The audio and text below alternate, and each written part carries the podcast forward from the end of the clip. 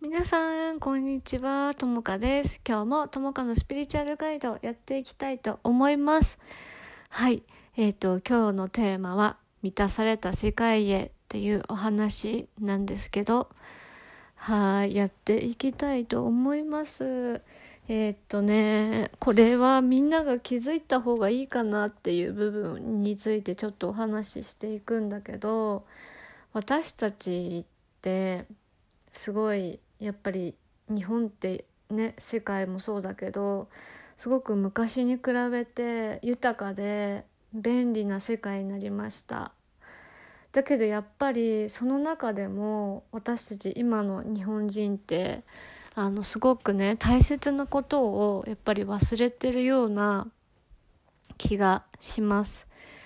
うん、それは何だろうな人に対する重り思いやりだったり調和していく人と自分が調和していく部分だったりなんだろうな愛を奪い合うんじゃなくてお互い与え合える存在になっていくっていう循環させてくっていう部分がすごくなんだろう少ない少なくなってきてるなってやっぱり私自身感じています。はい、でこのポッドキャスト聞いてる人はやっぱりその人に認められたかったりとか自分に価値がないって思って生きてる方がほとんどだと思うんだけど、ね、いろんな悩みがみんなもあると思うのね。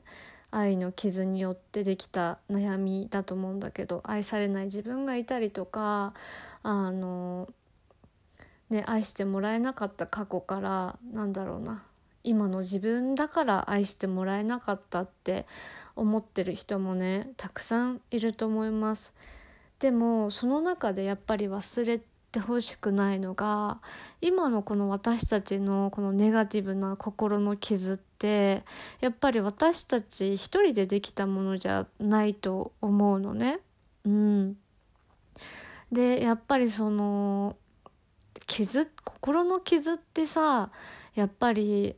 誰かから生まれた時はやっぱ傷ついてないわけじゃん。だから心の傷ってさやっぱ誰かから受け継いだものなんだよね私たち。うん。だからその親がね私の場合もすごい厳しかったんだけど親が厳しかったのもえー、っとそのまた親が厳しかったからなんだけどやっぱりその資本主義社会っ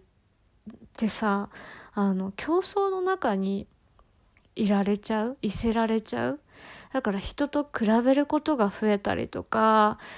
何て言うかな。その人より優位にならないと豊かさが得られないような愛がもらえないような好きになってもらえないようなっていうその競争社会の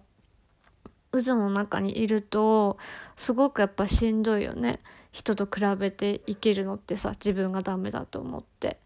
だからあの今これ聞いてみんながねみんなの親御さんもその資本主義社会で競争の波に立たされて自分が完璧であれば愛されるっていう信念持っていたら子供に対しても何て言うかな恐れベースの愛だから傷つかないように傷つかないようにって完璧に子育てするかもしれない。うん、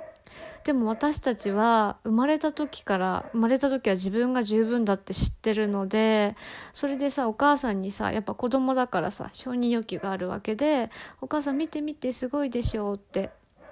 言っても「ああじゃあ次もっと頑張ろうね」っていう感じでその子供の将来を思った言葉がやっぱりなんていうのかなでね私たち傷ついちゃうだから恐れベースのね愛愛の選択であの心配ベースの愛とかだとやっぱり私たちって受け取り方が子供って純粋だから傷ついちゃうっていうかね受け取り方が変わってきちゃうんだよね。でそれに気づかないままあごめんね途中で切れちゃったかもしれない。そうだから私たちがね傷ついてきた理由っていうのもそういうやっぱり社会の流れっていうか代々受け継がれてきたものっていうのがあるから一人で悩むことっていうよりかはみんなで癒していくことが一人一人が癒していくことが大切だなって私はいつも思っています。だから何て言うのかな今のみんなが自分に自己価値がないとかさなんだろう自分に自信ないって思って自分のことがいけないって思ってるんだとしたら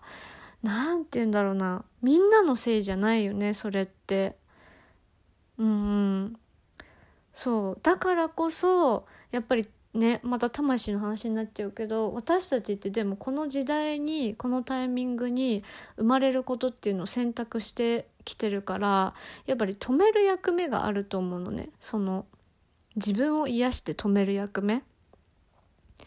でやっぱりねあの癒しって自分が癒されると周りも癒されるから自分が変われば周りも変わっていくから癒しのね波及効果って本当にすごいんです。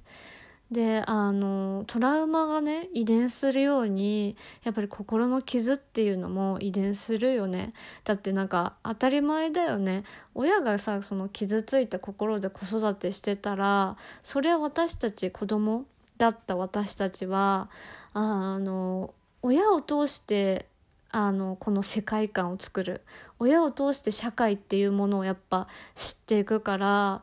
何て言うかな。心の傷を通して見てたらその社会とかに対してとか世界観っていうのがあの歪んでしまってもしょうがない。うん。そうだから今ね見てるネガティブなものっていうのは過去の記憶なんだよね全部。思い込みです全て。全てがあの自分と向き合うことでよくあの変わっていきます。でそういった意味でねソウルフルジャーニーっていうヒーリングのプログラムを作ったので是非ねあの自分らしく輝きたい方自分のね人生を歩みたい方におすすめしています。あのぜひね参加してみてほしいんだけどあのうん。そうね。なんか奪い合いにさやっぱりなっちゃってるなーって私は世界とかいろんな人を見てて思うんだけどやっぱり愛って無限にあるいろんなところに落ちていて